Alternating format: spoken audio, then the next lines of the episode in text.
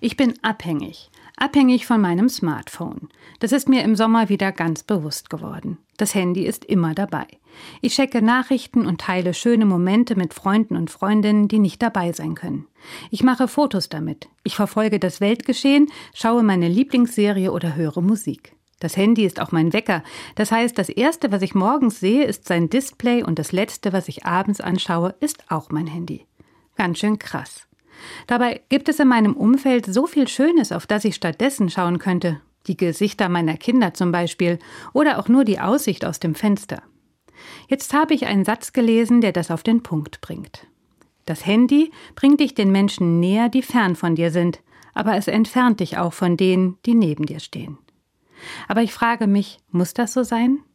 Mit meinen Kindern habe ich Bildschirmzeiten vereinbart. Nach einer verabredeten Zeit schaltet sich deren Handy einfach selber aus. Das habe ich jetzt auch in meinem Handy eingerichtet. Ab 21 Uhr bleibt das Display schwarz. Und einen alten Wecker habe ich auch noch gefunden. Ich merke, die Auszeit tut mir gut. Ganz ohne Smartphone geht es nicht, soll es auch gar nicht, denn es ist toll, mein Leben wenigstens ein bisschen mit meinen Freunden und Freundinnen, die weit entfernt wohnen, teilen zu können. Aber reduzieren möchte ich es, denn die Menschen in meiner Nähe sollen mir weiter nah sein und spüren, dass ich ganz da bin.